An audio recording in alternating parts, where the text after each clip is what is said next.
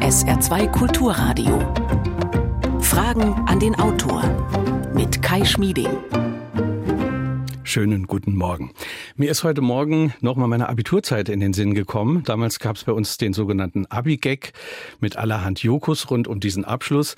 Und unser Motto war das Ende der Kreidezeit. Ziemlich albern und man müsste den Witz heute Menschen im digitalen Klassenzimmer wohl erstmal erklären.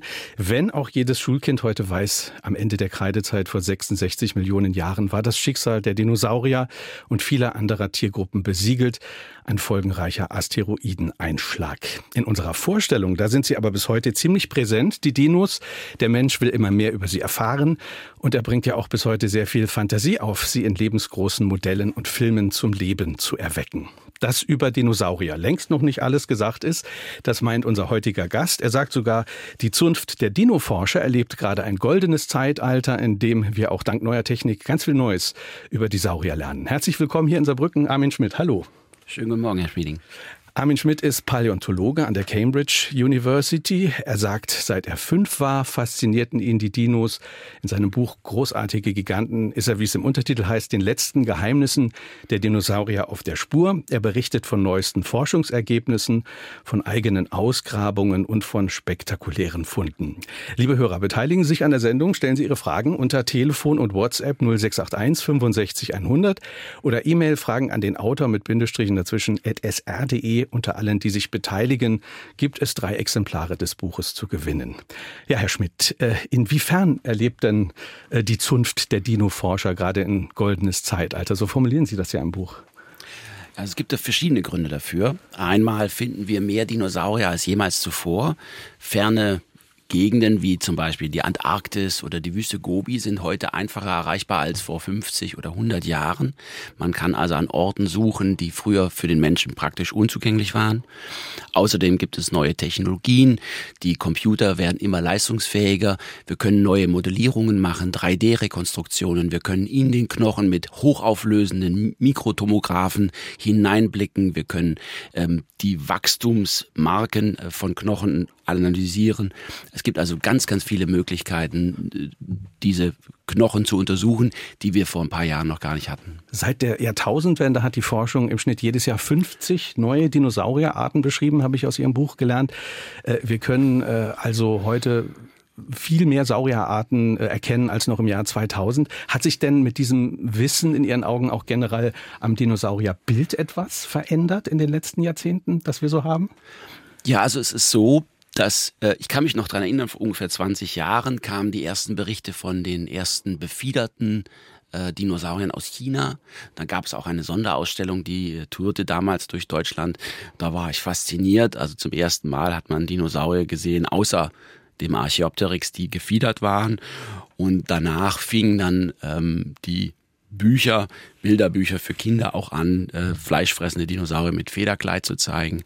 Ähm, und das hat natürlich schon dazu beigetragen, dass die Kinder heute die Dinosaurier anders sehen, mhm. als, als es in meiner Kindheit noch so war. Ähm, mir kommt so vor, als ob dieses, dieses blutrünstige Monstrum, äh, dass, dass dieses Bild oder äh, dieses Klischee nicht mehr so häufig zu sehen ist.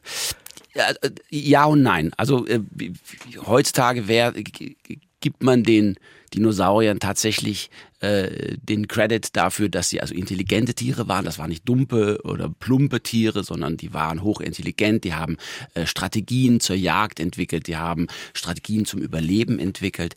Ähm, das weiß heute ähm, die Öffentlichkeit. Ähm, und, und man kennt Dinosaurier, die eben äh, dann, obwohl ihre Vorfahren Fleischfresser waren, dann später Pflanzenfresser waren, zum mhm. Beispiel Dinocairus oder sowas. Ähm, aber wenn, wenn man Kinder beim Sprechen über Tyrannosaurus zuhört, dann ist der immer nach wie vor ein, ein, eine Killermaschine, ein Monster. Ja. Überlebensstrategien sprechen Sie an. Äh, Dinos waren sehr gut darin, Katastrophen zu überleben. Sollten wir Menschen uns auch deswegen besonders stark für sie interessieren, gerade heute? Ja, also ich, ich habe das an einigen Stellen im Buch immer mal wieder erwähnt. Also man kann die Dinosaurier als Modellorganismen heranziehen. Sie haben Strategien entwickelt, um äh, Klimaveränderungen zu begegnen. Und da wir ja ebenfalls äh, mit menschgemachten äh, Klimaveränderungen konfrontiert sind, äh, sollten wir uns das genau anschauen, weil natürlich auch äh, die Klimaveränderungen Auswirkungen auf die äh, Flora und Fauna haben und das dann ganz massiv ähm, das Überleben äh, der einzelnen Spezies beeinflusst. Die Technik, äh, haben Sie eben erwähnt, die hilft uns äh, dabei herauszufinden, wie diese Wesen wohl gelebt haben, wie sie ausgesehen haben. Äh, zum Beispiel schreiben Sie im Buch, man kann heute sehr viel genauer sagen, wie Dinosaurierknochen beschaffen waren. Da hilft äh, auch eine Scantechnik, die Sie eben auch schon mal erwähnt äh, haben. Genau. Also das ist auch Teil meiner Forschung. Ähm, heutzutage werden die ähm, Knochen mit Mikrotomographen untersucht. Das kann man sich so ein bisschen vorstellen, wie wenn man ähm, ein, ein, ein Beinbruch hat und dann wird man da beim Arzt durch die Röhre geschickt oder so. Nur sind die äh, Computertomographen, die Paläontologen benutzen, äh, zum Teil deutlich hochauflösender. Die haben sehr genauere ähm, äh, Auflösung. Und dann gibt es natürlich auch ähm, Synchrotron-Bildgebung. Das sind so Teilchenbeschleuniger wie jetzt das ESRF zum Beispiel in Grenoble oder der, dergleichen oder äh, das Diamond äh, Light Source in, in Didcot in England. Da kann man dann äh, teilweise Auflösungen von unter einem Mikrometer erreichen. Mhm. Und was haben Sie da zum Beispiel rausgefunden? Äh, das hat ja auch was mit dem Überleben von Katastrophen zu tun oder mit der Anpassung an Lebensumstände. Die Knochen waren auch wichtig bei der Atmung. Genau, also ähm, ja, das, also das wiederum ist jetzt nicht zwingend, äh, dafür braucht man jetzt nicht zwingend eine hohe Auflösung, aber äh, in, sehr, sehr richtig, was Sie gesagt haben, in den Knochen von äh, fleischfressenden Dinosauriern und auch von Langhalsdinosauriern finden wir ähm, Luftsäcke, äh, Pneumatisierung, das heißt, das sind hohle Knochen, in denen früher Luftsäcke waren, so wie die heutigen Vögel das haben. Und da wird also Luft äh, im ganzen Körper zirkuliert und dadurch haben die eine sehr aktive Atmung, viel aktiver als wir und die haben eine unidirektionelle Atmung. Also das ist, bei uns ist so, wir atmen ein, dann kommt frischer Sauerstoff in die Lungen und dann atmen wir auf und dann geht die verbrauchte Sauerstoffluft wieder äh, verbrauchte Luft wieder aus den Lungen heraus. Bei den Vögeln ist es so, dass die Luft nur in eine Richtung fließt und dadurch die Lungen immer mit frischer Luft versorgt werden. Und wenn das äh, beherrscht wird, dann kann man auch unterschiedlichste Lebensumstände besser überleben. Genau, dann ist man viel leistungsfähiger, man kommt nicht so schnell außer Atem. Und das äh, ist wahrscheinlich auch eine der wichtigsten äh, Eigenschaften, die notwendig waren, um dann den Vogelflug zu lernen. Mhm. Weil wenn man, wenn man, wenn man in der Luft ist und die Puste verliert, das ist schlecht. Mhm. Diese Parallele von Vögeln und Dinosauriern, die immer wieder erwähnt wird, äh, könnte man so weit gehen zu sagen, dass die Vögel, die heute auf der Erde sind, dass das dass die letzten überlebenden lebenden Dinosaurier sind? Na, das ist absolut richtig. Das ist so, ja. Das ist per Definition ist das sogar so, weil äh, wir können, äh, also wenn wir in der Biologie oder in der äh, Paläontologie eine Gruppe von Tieren definieren, dann schließt das immer alle Tiere eines letzten gemeinsamen Vorfahren ein. Und sobald man einen Teil dieser Gruppe ausklammert, dann ist diese Gruppe nicht mehr vollständig. Und dadurch, dass die äh, Vögel ähm, direkte Nachkommen äh, einer, einer fleischfressenden Gruppe der Dinosaurier sind, sind sie per Definition ebenfalls Dinosaurier. Und Krokodile sind das? Krokodile sind keine Dinosaurier. Nein? Das ist eine Schwesterngruppe. Und zwar, wenn man jetzt ähm, die Krokodile und die Dinosaurier anschaut, dann haben die ebenfalls einen letzten gemeinsamen Vorfahren. Und diese Gruppe, die eben äh, sowohl die Krokodile als auch die Dinosaurier und Vögel einschließt, die nennt man die Archosaurier. Das sind die herrschenden Echsen. Ja, und da gehören die Krokodile dazu und die Dinosaurier und Vögel. Gibt es denn eine kurze Antwort auf die Frage, wenn wir an diesen Asteroideneinschlag denken, der nun das Ende bedeutet hat äh, für die Dinosaurier? Gibt es eine kurze Antwort auf die Frage, warum ausgerechnet Vögel diesen Einschlag so gut äh, überlebt haben? Äh, nein, das ist eine sehr, sehr komplizierte Frage, die klingt einfach, mhm. ähm, aber das ist tatsächlich ähm, eins meiner Forschungsschwerpunkte. Wir wissen, dass die äh, Vögel als einzige Dinosaurier den äh, Einschlag überlebt haben. Ähm, aber warum das ist, wissen wir nicht genau, weil man hätte jetzt salopp sagen können, ja gut, die sind sehr klein und andere Dinosaurier waren sehr groß. Aber das wäre eine äh, zu stark vereinfachte Antwort, weil es gab auch äh, bereits am Ende der Kreidezeit andere Dinosaurier, die ebenfalls klein waren. Da gibt es eine Gruppe, das ist ein Zungenbrecher, das müssen sich die Zuhörer nicht merken, aber die nennen sich die N-Antiornithinen. Und die N-Antiornithinen, das heißt dann sowas ähnliches wie die gegenüberliegenden Vögel. Und die gegenüberliegenden Vögel, die N-Antiornithinen, die waren ebenfalls gefiedert, waren ebenfalls klein, die haben in Bäumen gelebt, die haben Eier gelegt, die haben äh, eine ähnliche Ernährungsweise und eine ähnliche Verhaltensweise gehabt wie heutige Vögel. Und äh, die haben zeitgleich mit den modernen Vögeln gelebt und die N-Antiornithinen sind tragischerweise ausgestorben und die Vögel haben überlebt. Und äh, wir können nicht genau sagen, warum die einen das ausgerechnet gemacht haben und die anderen nicht. Es ist interessant, was Sie alles sagen können über die Lebensumstände. Also wie kommt die Paläontologie äh, diesen, diesen Themen auf die Spur? Woher weiß man zum Beispiel, die hatten Federn? Ich kann mir vorstellen, das ist sehr, sehr schwer auch rauszufinden. Ja. Abdrücke von Federn zum Beispiel. Genau, also das ist das, was ich vorher sagte. Also bis vor etwa 20, 25 Jahren ähm, hat man keine Federabdrücke von Dinosauriern mit Ausnahme von Archaeopteryx äh, gekannt. Und dann ähm, wurden in China die ersten Funde äh, bekannt und dann äh, hat man ganz, ganz viele für, äh, Dinosaurier mit Federn gefunden und seitdem weiß man eben, dass die fleischfressenden Dinosaurier befiedert waren.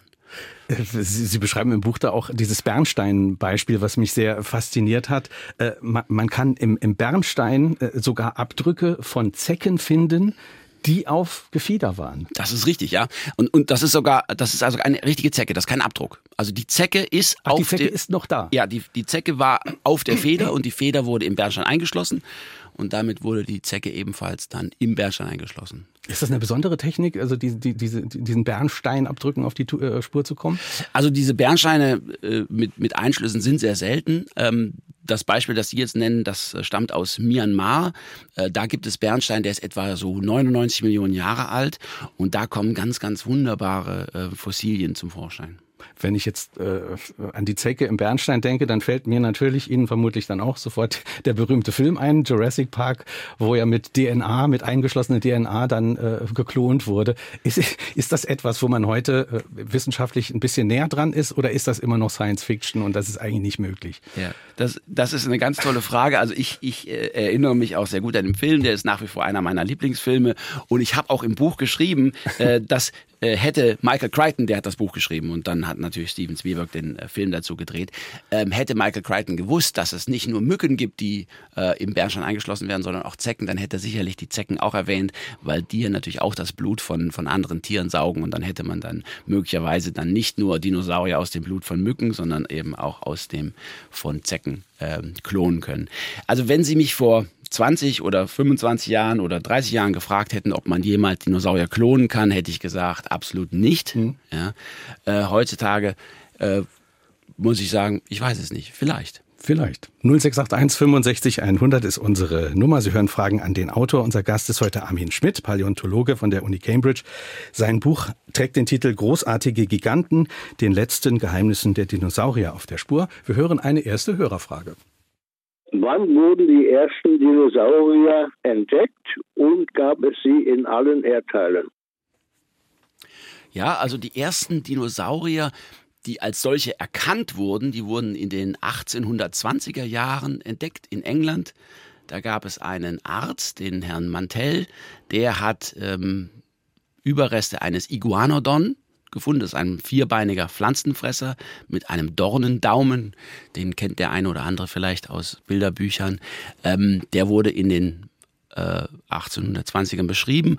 Und der erste wissenschaftlich beschriebene Dinosaurier war der Megalosaurus. Das ist ein Fleischfresser, ein Vorfahre äh, des Tyrannosaurus.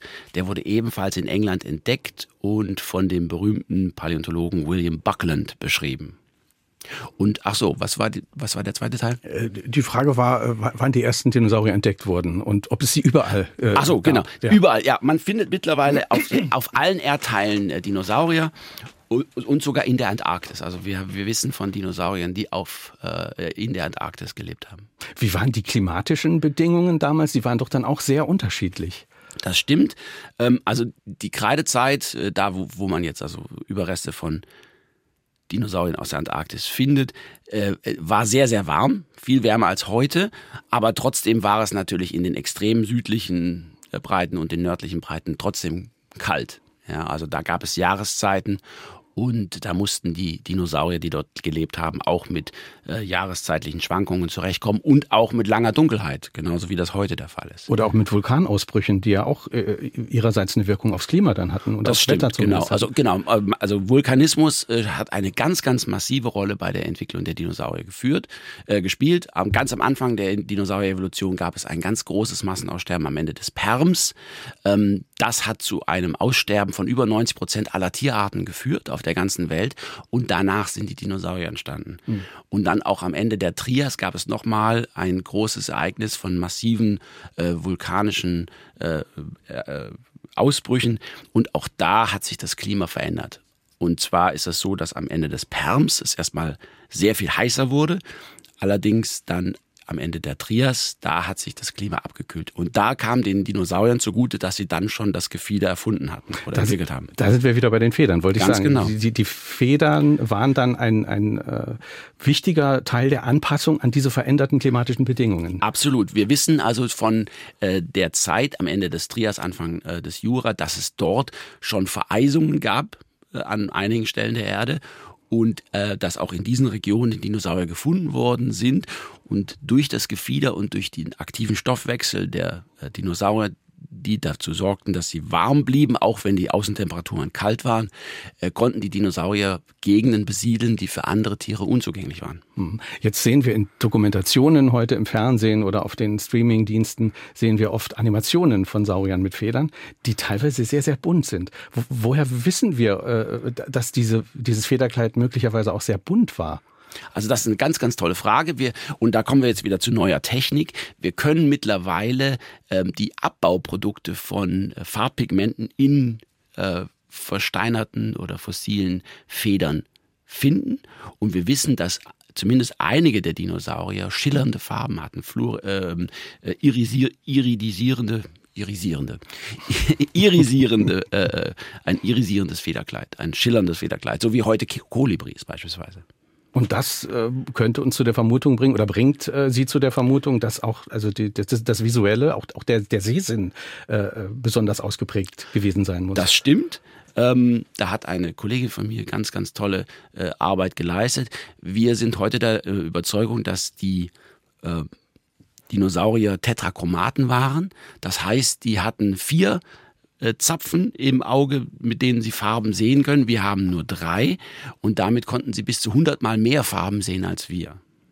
Und das hat Einfluss auf, auf das gesamte Verhalten, auf das genau. Paarungsverhalten hat genau. es zum Beispiel Einfluss. Absolut. Und wenn man so viele Farben sehen kann, dann macht das nur Sinn, wenn man auch selbst so viele Farben hat. Also das heißt, die äh, Dinosaurier waren sehr farbenprächtig. Mhm. Und das hat funktioniert auf glatten Flächen, also erst auf den Schuppen der ersten Dinosaurier und später äh, auf diesen äh, Federn äh, des Federkleids. 0681 65 100 ist unsere Nummer. Wir hören eine nächste Frage. Könnten Dinos wiederbelebt werden, wäre es nicht das Aus für andere Tiere und den Menschen? Wir haben es eben schon mal angedeutet. Ähm, also ich denke nicht, dass wir äh, im großen Stile viele, viele verschiedene Dinosaurierarten wiederbeleben können oder klonen können.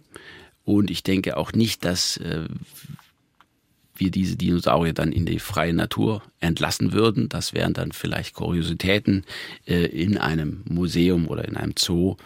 Ähm, aber ich denke nicht, dass das, dass das Auswirkungen auf die Flora und Fauna hätte. Wir hören eine nächste Frage. Wie schätzen Sie als, ich sag mal, moderner Biologe die Erkenntnisse von Charles Darwin in der heutigen Zeit ein? Ist Darwin überholt? Das ist eine ganz tolle Frage. Also nein, ich denke nicht, dass Darwin überholt ist. Ähm, jetzt nach über 150 Jahren nach der Formulierung der ähm, Evolutionstheorie zeigt sich, dass äh, die grundlegenden Mechanismen, die Darwin erkannt und beobachtet und niedergeschrieben hat, auch heute noch stimmen. Und äh, die Versuche, die er eben unternommen hat, sind heute reproduzierbar und haben nach wie vor Gültigkeit. Also wenn wir mal uns die Evolution äh, anschauen und mal von oben drauf schauen, wir haben die Trias, die endete vor mehr, äh, vor etwas mehr als 200 Millionen Jahren und irgendwas ist passiert in der Evolution, dass sich Dinosaurier bis zu ihrem Ende extrem weiterentwickelt haben. So weit, dass das Massensterben, äh, das der Trias folgte, für die Dinos ja dann eine sehr große Chance auch war. Das stimmt. Wir sehen also äh, im in der gesamten Trias eine ganz große Vielzahl von verschiedenen Tiergruppen. Da haben wir einmal ähm, die Krokodilverwandten, die dort sehr, sehr erfolgreich war. Dann haben wir große ähm, Amphibien, also Monster, Salamander, wenn man das jetzt so salopp sagen darf. Und wir haben eine ganze Reihe von anderen Echsen, die also verschiedene Lebensräume bevölkert haben und die Dinosaurier waren schon vertreten, waren aber noch nicht die dominierende Tiergruppe und waren auch noch nicht so zahl- und artenreich, wie sie dann später im Jura und in der Kreidezeit waren. Und dann, ähm, wie eingangs schon erwähnt, gab es ein, ein, eine Katastrophe, eine Naturkatastrophe, die zum Abkühlen der äh, der Erdatmosphäre geführt hat und da sind dann sehr, sehr viele der Konkurrenten der Dinosaurier ausgestorben, aber die Dinosaurier konnten sich äh, behaupten und im Gegenteil sogar äh, sich dann diversifizieren und dann ganz neue Arten hervorbringen und dann auch andere Ökosysteme äh, be besetzen. Was waren das dann zum Beispiel für neue Arten? Welche interessieren Sie da besonders? Also wir wissen, dass die Langhalsdinosaurier ähm, einige der ersten äh, Dinosaurier waren, die wir aus dem Trias kennen. Äh, die waren da aber noch nicht so gigantisch. So richtig groß werden die Langhalsdinosaurier erst im Jura und die allerextremsten, die Titanosaurier, die werden sogar dann riesig in, in der Kreidezeit. Aber also diese Größenzunahme, diese massive äh, äh Entwicklung der, der Masse und der Länge, das hat dann im Jura stattgefunden. Und dann auch diese Verlängerung des Halses, das führt dazu, ähm, also das ist so entstanden, dass ähm, der Bauplan der, der Langhalsdinosaurier zusätzlich äh, erst ein und dann zwei Halswirbel eingebaut haben, neue. Und dann wurde das Schulterblatt sogar äh, nach hinten verlegt und dann war der erste Rückenwirbel dann funktional ein Halswirbel. Mhm. Und dadurch haben die dann so besonders lange Hälse bekommen. Das finde ich sehr, sehr spannend. Mhm. Diese gigantische Größe, man könnte sich ja die Frage stellen, inwiefern war die nur ein Vorteil? Die ist ja auch ein massiver Lebensnachteil. Also man muss ja überlegen, was hat das wohl gebracht an wahnsinnigen Vorteilen, dass, dass die gewaltigen Nachteile, die mit, mit sowas verbunden sind, dass, dass die ausgeglichen wurden? Also in der Natur ist es so, dass man eine bessere Überlebenschance hat, wenn man größer ist, dann wird man nicht so schnell gefressen. Das ist klar. Und je schneller man wächst und je schneller man groß wird, umso niedriger äh, oder umso mehr sinkt die, die, das Risiko des Gefressenwerdens. Und wenn man das allergrößte Lebewesen ist, dann wird man auch nicht mehr angegriffen. Mhm. Und bei den Langhalsdinosauren ist es wahrscheinlich so gewesen, dass ähm, die Sterblichkeitsrate der, der Jungtiere, der Schlüpflinge sehr, sehr groß war. Wenn die aber mal eine kritische Masse erreicht haben von 10 oder mehr Tonnen, dann waren die im Prinzip aus dem Gröbsten raus, weil dann hat auch ein großer Fleischfresser wie ein Allosaurus oder später dann ein Tyrannosaurus sich nicht mehr getraut, dieses Tier anzugreifen. Sie hören Fragen an den Autor. Dinosaurier sind heute Morgen unser Thema. Armin Schmidt ist zu Gast, Paläontologe und Buchautor. Sein Buch trägt den Titel Großartige Giganten, den letzten Geheimnissen der Dinosaurier auf der Spur. Wir hören eine nächste Hörerfrage. Es wird immer wieder behauptet, die Dinosaurier seien ausgestorben durch den Impact eines großen Meteoriten. Ist dies tatsächlich wissenschaftlich nachgewiesen oder gibt es auch alternative Theorien und Szenarien, warum die Dinos von der Bildfläche so plötzlich verschwunden sind. Also es ist unstrittig, dass es diesen Einschlag des Asteroiden gab. Äh, es gibt einen riesengroßen Krater ähm, in Yuca, äh, vor der Küste der Yucatan-Halbinsel in Mexiko, äh, der sogenannte Chicxulub-Krater. der ist vor 66 Millionen Jahren eben entstanden, als ein Asteroid auf die Erde gestürzt ist. Und der hat massive ähm, Erdbeben und Tsunamis ausgelöst, ähm, dann das Klima verändert, ähm, Feuersbrünste, Waldbrände ausgelöst. Und dann ähm, hat sich das Klima verändert und dann sind die Dinosaurier infolge dieser Katastrophen ausgestorben. Es gibt äh, Theorien, äh, wonach auch die äh, Deccan Traps in Indien zum Aussterben der Dinosaurier beigetragen haben. Das sind ganz, ganz große äh, Vulkandecken, wo ganz viel Lava ausgeflossen sind und dann auch ganz viel ähm, äh, Treibhausgase in die Atmosphäre entlassen haben. Das ist fast zeitgleich passiert. Ähm, das hat möglicherweise dann den Dinosauriern den Rest gegeben. Das wird aber noch diskutiert. Es ist aber unstrittig, dass es diesen Asteroiden gab. Ähm, es gibt sogar die Theorie, dass es möglicherweise zwei Asteroiden gab, die auf die Erde gestürzt sind. Also eigentlich einer, aber die sind dann beim Eintritt in die Atmosphäre auseinandergebrochen und dann ist einer eben vor der Küste von Mexiko ins Meer gestürzt und einer vor der Küste von, äh, äh von Ost, äh, Westafrika. Jetzt haben Sie sicherlich auch schon öfter mal die Theorie durchgespielt, was wäre eigentlich gewesen, wenn es diesen Einschlag nicht gegeben hätte. Gibt es da Antworten oder Vermutungen?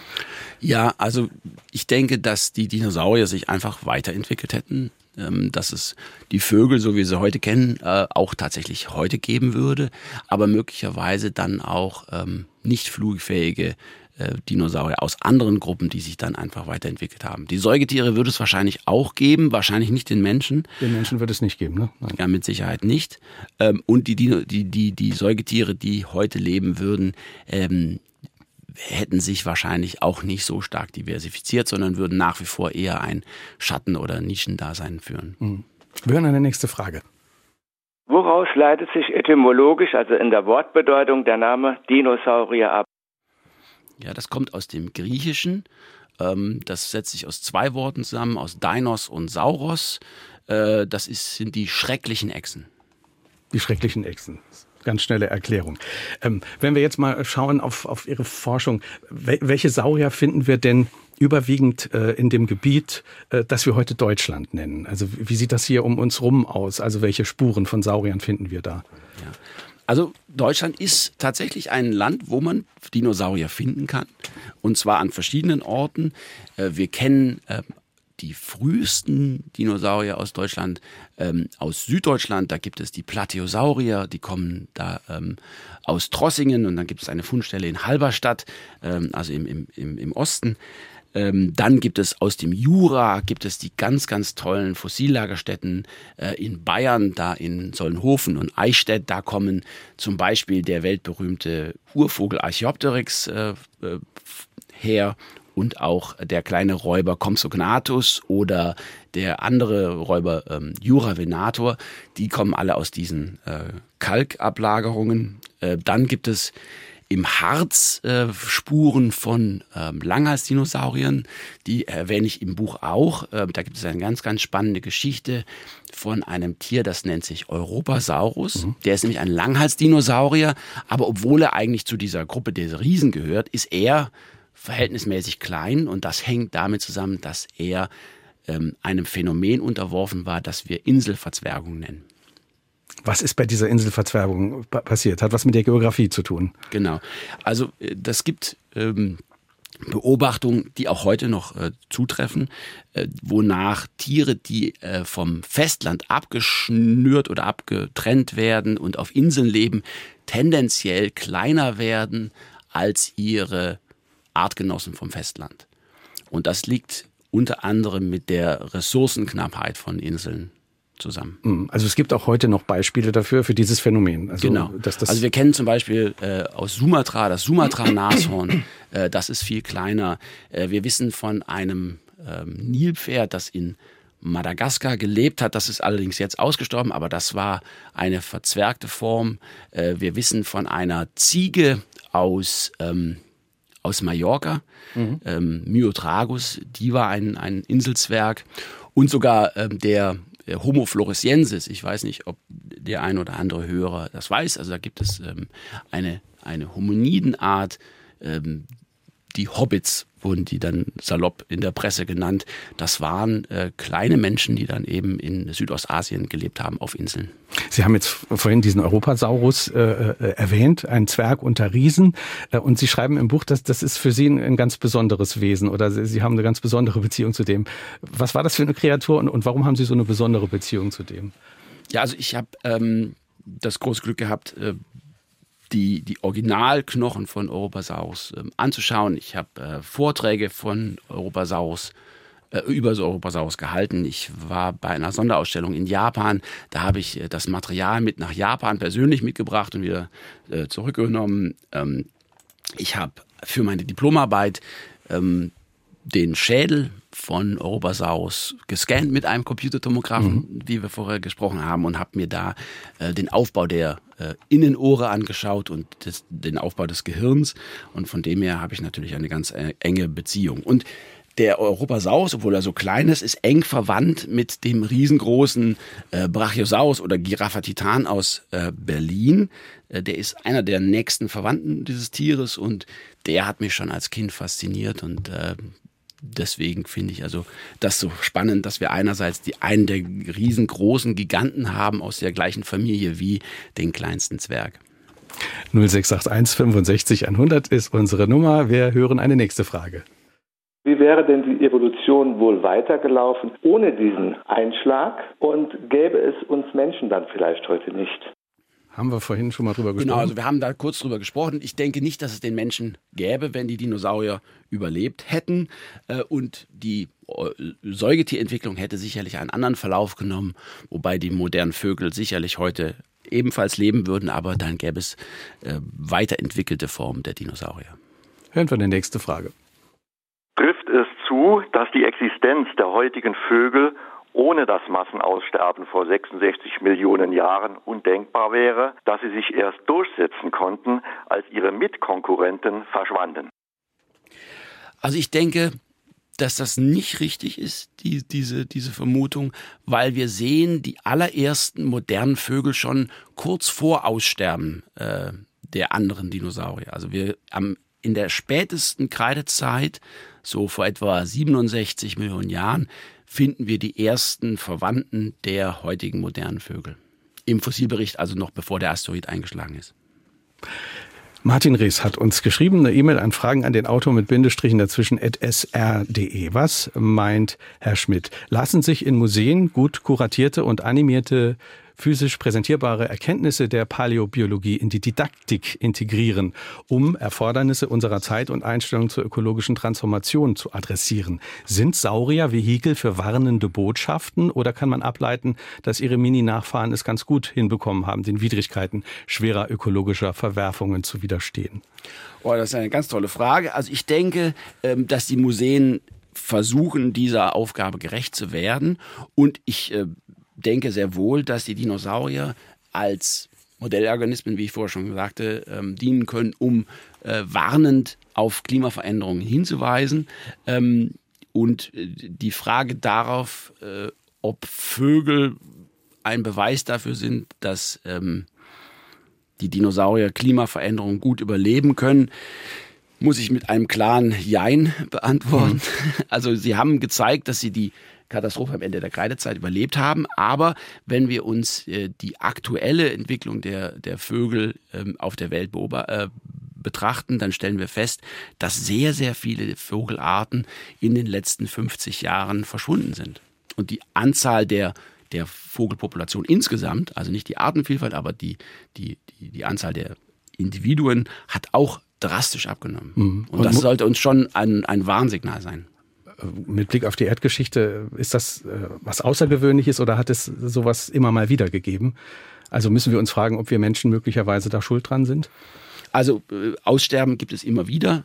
99 Prozent aller Tierarten, die hier auf der Erde gelebt haben, sind ausgestorben. Mhm. Ähm, und äh, es ist die Frage, wie man dieses, die, die, diese Entwicklung beobachtet ähm, die Erde wird sicherlich auch ohne den Menschen weiter existieren und es wird sicherlich äh, auch neue Tierarten geben, wenn die Tierarten, die wir heute haben, aussterben. Aber die Frage ist, können wir als Menschen das verantworten, wenn wir der Grund sind, warum Tierarten mhm. aussterben?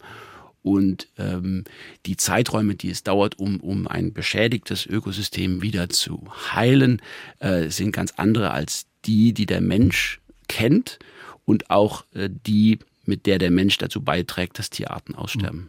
Im Buch äh, geht es um faszinierende Kreaturen. Äh, ein, ein, ein, großes Kapitel befasst sich mit dem Ichthyosaurus, ein, ein, ein, Fischsaurier. War das überhaupt ein Dinosaurier oder kann man, kann man nicht sagen, dass es ein Dinosaurier genau, war? Genau, also die Ichthyosaurier sind keine Dinosaurier.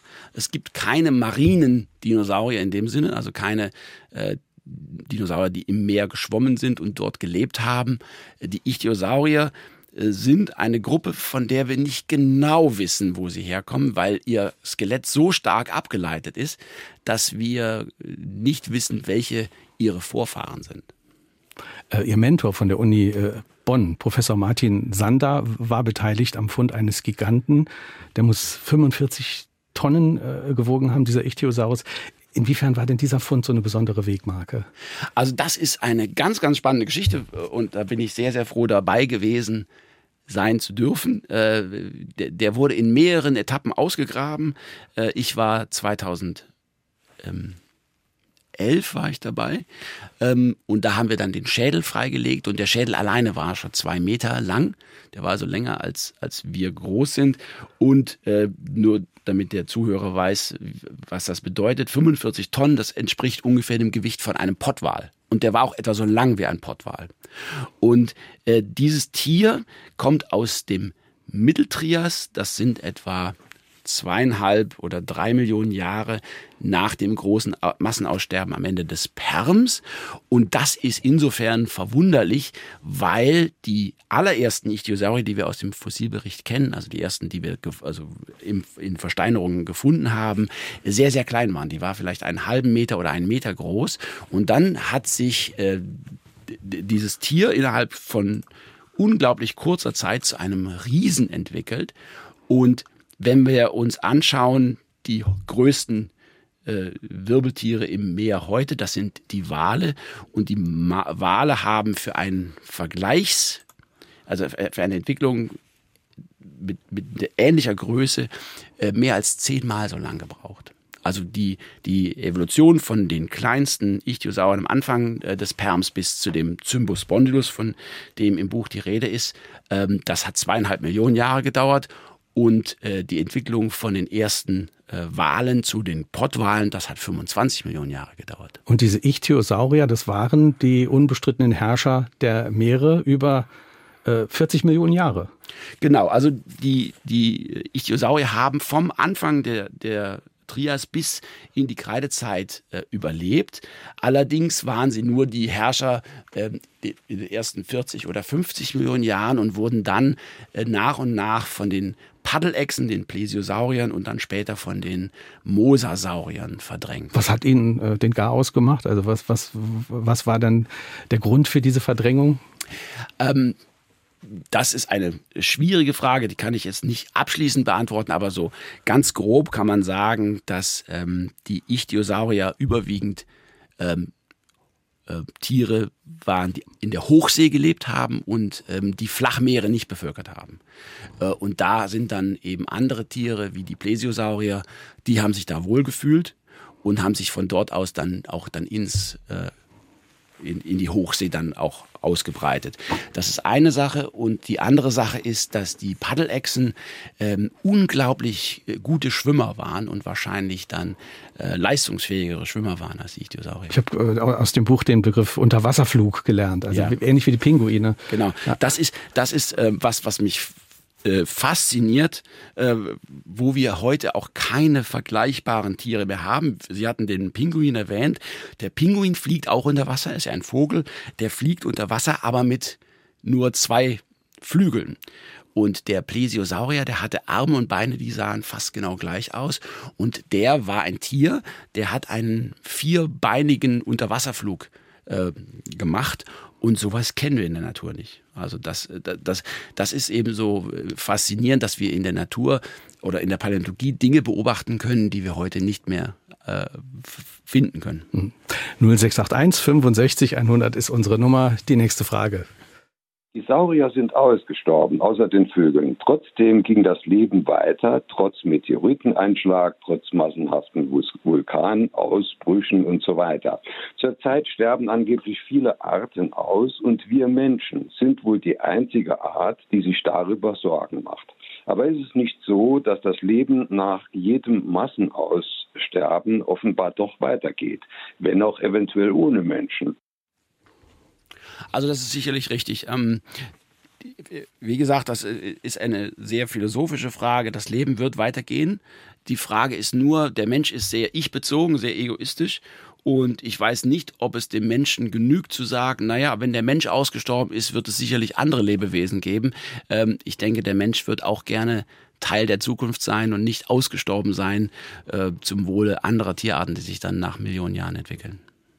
Wir haben vorhin gesprochen über Ausgrabungen, bei denen Sie dabei sind. Das ist natürlich eine Welt, die wir als normale Menschen gar nicht kennen. Wir können uns das gar nicht vorstellen, was das für ein Gefühl ist, wenn, wenn man dann sowas freilegt.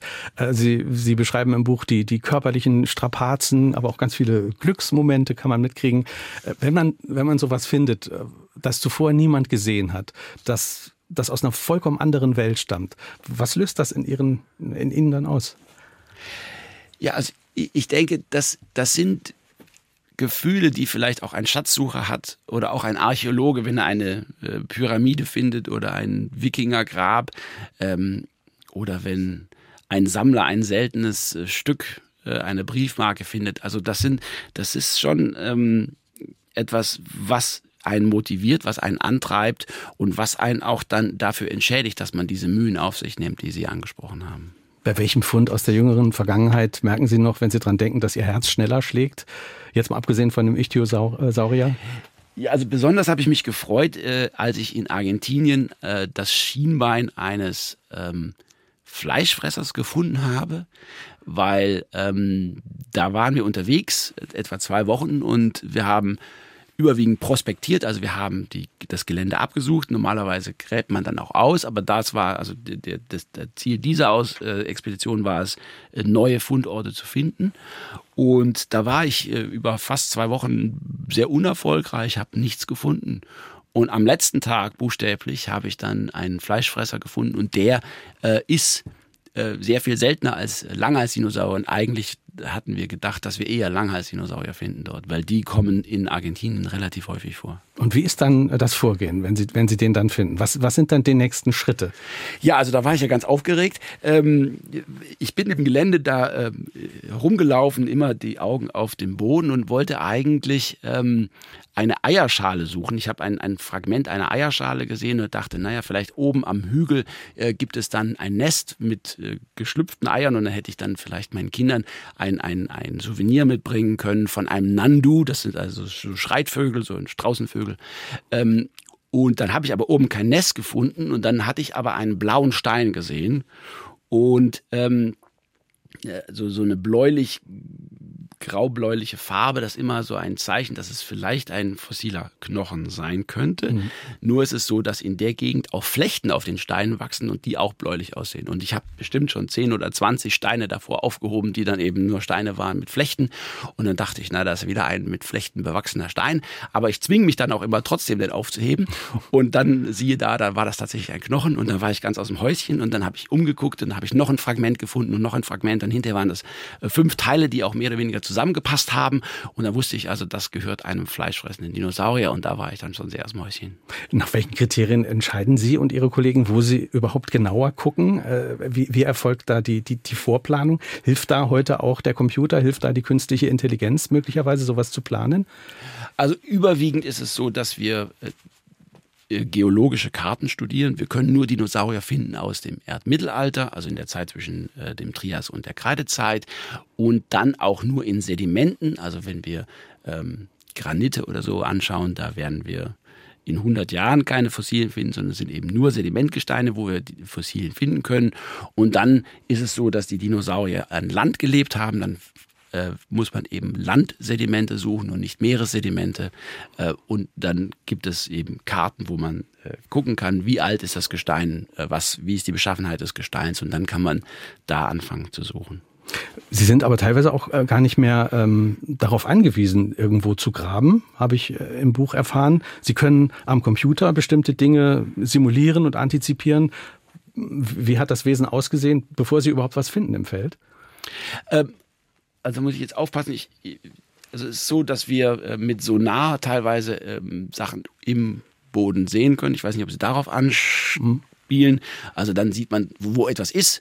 Dann will man das aber schon ausgraben. Also mhm. man, das hilft einem aber beim Suchen, weil oberflächennah sieht man das äh, Fossil vielleicht nicht.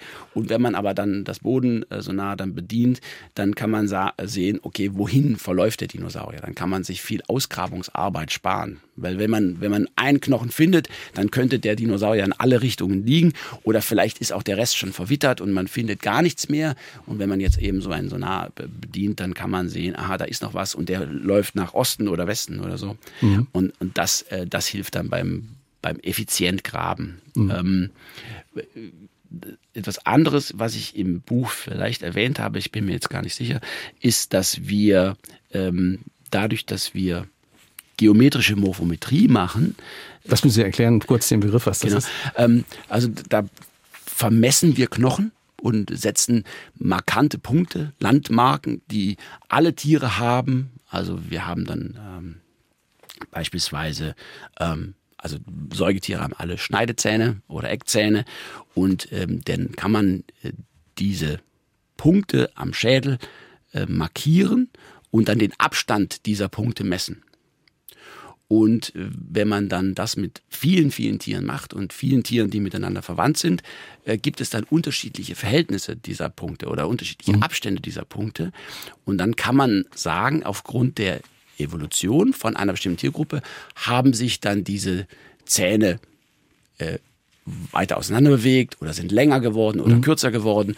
Und dann kann man vorhersagen, mhm. wie ein zukünftiges Tier der Gruppe aussehen könnte oder kann aber auch umgekehrt ähm, zurückrechnen und sagen, so könnte der Vorfahre einer Tiergruppe ausgesehen haben. Mhm. Und dann hat man den noch gar nicht gefunden. Man kann aber mit man hoher Genauigkeit sagen, wie er denn ausgesehen haben muss. Und auf dem Computer möglicherweise dann darstellen. Und das kann man dann am Computer modellieren. Ja. Das ist also sehr faszinierend. Hat sich äh, insgesamt äh, ähm, die Herangehensweise der Forschung verändert? Sie beschreiben im Buch, das war ja häufig früher auch ein, ein, ein Wettlauf von äh, kühnen äh, ähm, Abenteurern, die dann nach dem größten Knochen gesucht haben. Heute hat sich das ein bisschen verschoben. Das, das, das Forschungsinteresse ist, hat sich ein bisschen gewandelt. Ja, also es ist so, dass also in den frühen Anfängen der Paläontologie, das waren meistens ehrenwerte Gentlemen, die dann zu viel Geld und zu viel Zeit hatten und dann Kuriositäten gesammelt haben und sich dann versucht haben, gegenseitig zu übertrumpfen oder mhm. äh, das schönere Fossil zeigen zu können. Mhm. Und man wusste gar nicht äh, so sehr, wo die herkommen. Ähm, da, sich, da ist sicherlich dann auch äh, religiöse Dinge äh, in die Überlegung mit eingeflossen, hat man gesagt, das sind Tiere, die möglicherweise bei der Sinnflut äh, zu Tode gekommen sind. Ähm, und man konnte sich gar nicht erklären, was die Dinosaurier überhaupt sind, wo die herkommen. Aber man hat halt diese Knochen gesammelt, weil die halt cool waren. Mhm. Und heute ist es so, dass wir Fragestellungen haben. Wir wollen etwas wissen, wir wollen eine Frage beantworten und versuchen dann Orte auf der Welt zu finden, die uns dann Aufschlüsse auf diese Frage geben könnten. Sie wollen auch wissen, wie das Ökosystem ausgesehen hat. Genau. Äh, wie hat das Klima ausgesehen? Wie war die Vegetation, äh, als, dieses, genau. als diese also, Kreatur gelebt hat? Absolut. Da gibt es also jetzt im Buch auch erwähne ich, ähm, dass ich an einer Grabung beteiligt war, die in Wyoming stattgefunden hat. Da hat man tatsächlich ein, eine gesamte äh, Knochenschicht abgetragen und in eingegipst und dann nach Deutschland verschifft und hat dann nicht nur die Knochen geborgen, sondern auch das umliegende Gestein, um dann Pollenanalysen zu machen, zu gucken, wie also die Sporen oder Pflanzenpollen von äh, da in, in, in dem Sediment äh, beschaffen waren und, und von welchen Pflanzen die stammen, damit man dann rekonstruieren kann, wie das ganze Ökosystem ausgesehen hat. Nicht nur zu sagen, okay, hier haben die, die und die und die Dinosaurier gelebt, sondern auch die und die Pflanzen und wir suchen nach Insekten und wir suchen nach Fischschuppen und nach Amphibien und Krokodilen und Schildkröten. Und das ist alles da in diesem Block und da wird alles kartografiert oder, oder ähm, katalogisiert und dann kann man sagen, okay, in diesem Ökosystem haben eine Vielzahl von Tieren gelebt, nicht nur Dinosaurier. Es sind in der Zwischenzeit eine Vielzahl von E-Mails äh, eingegangen. Äh, viele fragen nochmal nach den schwersten Sauriern. Wie schwer waren die schwersten Sauropoden? Und äh, auch die Frage, wie kommen die Forscher auf dieses Gewicht? Wie, wie, wie berechnet man das? Genau. Also das, das ist ähm, äh, sehr spannend. Wir, wir versuchen mit verschiedensten Methoden ähm, die Masse von Dinosauriern zu bestimmen. Und da sind die Fehlerbalken zugegebenermaßen sehr, sehr groß. Ja, wenn man aber ein vollständiges Skelett hat oder je vollständiger das Skelett hat, umso genauer kann man dann äh, Aussagen treffen. Und wenn wir jetzt nach den absoluten äh, Riesen suchen nach den größten Vertretern, dann fallen immer wieder die gleichen Namen. Da gibt es zum Beispiel den Argentinosaurus, der gehört sicherlich zu einem Anwärter als der schwerste und größte äh, Dinosaurier. Dann äh, der Patagotitan. Ähm, und dann gab es einen Fund von ähm, Edward Drinker Cope, den ich im Buch erwähne, äh, aus den 1800 70er Jahren. Der hat ein Tier gefunden, das nennt sich Amphicylias. Das hat heute einen anderen Namen. Er hat es Amphicylias genannt. Und da ist leider der Rückenwirbel, den er gefunden hat, verschollen. Aber wenn man das skaliert, dann mag das möglicherweise der allergrößte Dinosaurier gewesen sein, der je gefunden wurde. Und da können Gewichte von 100 Tonnen durchaus ähm, realistisch gewesen sein. Der Popstar unter den Sauriern, über den haben wir jetzt noch nicht gesprochen, aber über den müssen wir jetzt auch noch sprechen in den letzten sieben Minuten, der Tyrannosaurus Rex. Jedes Kind weiß, wie der aussieht. Es gibt so kleine Hühnchenschnitzelchen in Form sogar vom Tyrannosaurus äh, Rex. Wie erklären Sie sich, dass, dass ausgerechnet der so populär wurde? Haben Sie dafür eine Erklärung? Also er ist nun mal der unumstrittene König der Dinosaurier. Er ist der allergrößte Fleischfresser mit der stärksten Bisskraft. Äh, es gibt kein anderes Landlebewesen, das eine so große Beißkraft hat wie der Tyrannosaurus. Er hat einen riesigen Schädel, massive Beine. Ähm, der ist einfach riesig. Ein Fleischfresser, der sechs oder sieben Tonnen gewogen haben äh, mag. Und das ist natürlich schon eine Faszination. Und die, die Steak, langen messerartigen Zähne, die sind natürlich äh, für jedes Kind äh, beeindruckend. Und dann diese kleinen Arme, das ist natürlich so ein Widerspruch für die meisten Leute. Äh, und, und, und deswegen ist er wahrscheinlich ein faszinierendes Tier. Warum hat er die kurzen Ärmchen? Im, im Buch geben Sie ja Andeutungen, also, genau, also Erklärungen. Genau, also es ist so, dass er die Arme zur Jagd nicht mehr benutzt hat und dann möglicherweise die Arme einfach äh, auch hinderlich waren. Und dann hat er im Laufe der Evolution äh, die Arme reduziert. Es ist so, dass, dass ein jugendlicher Tyrannosaurier relativ schnell sind die Arme gewachsen und dann im Teenageralter waren die noch proportional länger, aber die haben dann einfach mit äh, wenigen Jahren, also wenige, als er weniger Jahre alt war, einfach aufgehört zu wachsen. Und dann ist der, der große Tyrannosaurus hatte dann vergleichsweise kleine Arme.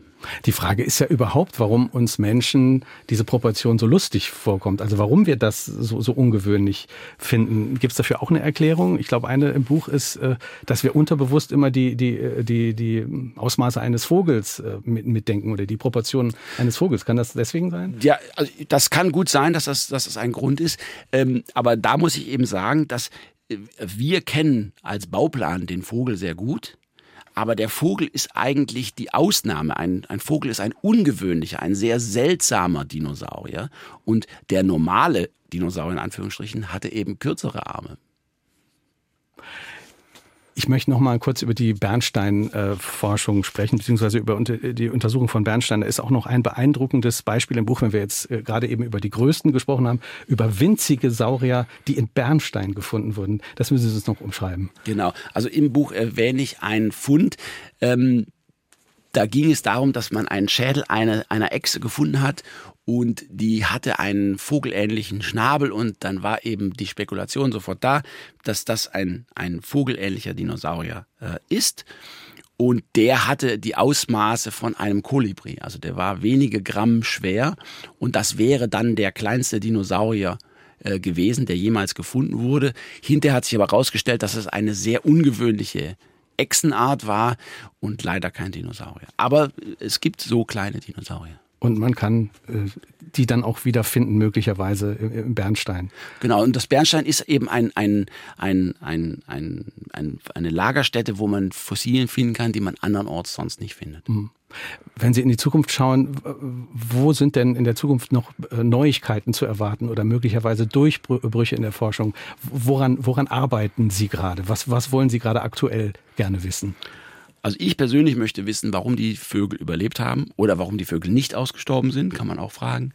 Ähm, das ist ein wichtiges Thema.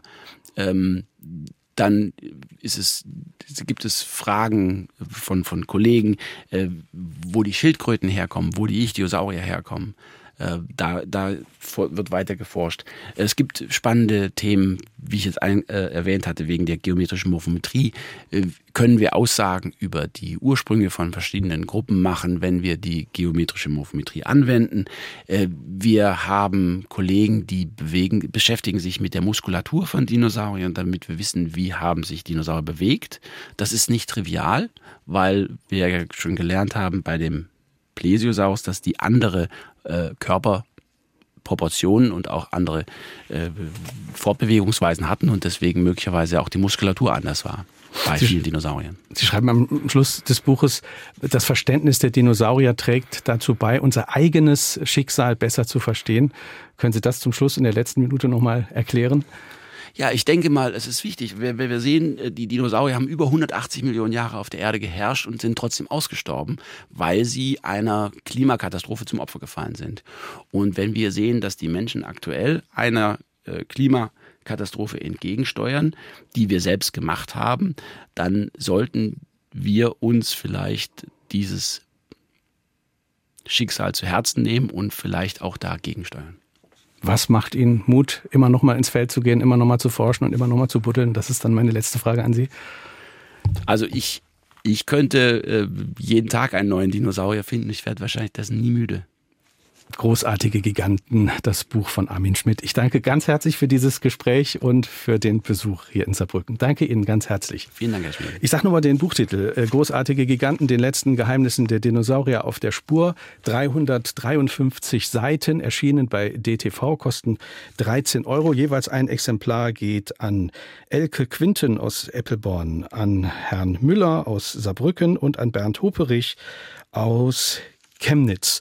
Kommende Woche ist unser Gast die Pädagogin Silke Müller. Ihr Buch trägt den Titel Wir verlieren unsere Kinder, Gewalt, Missbrauch, Rassismus, der verstörende Alltag im Klassenchat. Die Autorin meint, die meisten Eltern haben gar keine Ahnung, dass schon Kinder Bilder von Kriegsverbrechen und sexueller Gewalt sehen auf ihren Handys, verschickt im Klassenchat mit dramatischen Auswirkungen auf ihre Psyche. Und sie fordert eine zeitgemäße, an Werten orientierte Medienerziehung. Das unser spannendes Thema kommende Woche mit Silke Müller. Mein Name ist Kai Schmieding. Danke ganz herzlich fürs Zuhören. Wünsche Ihnen einen schönen Sonntag. Tschüss.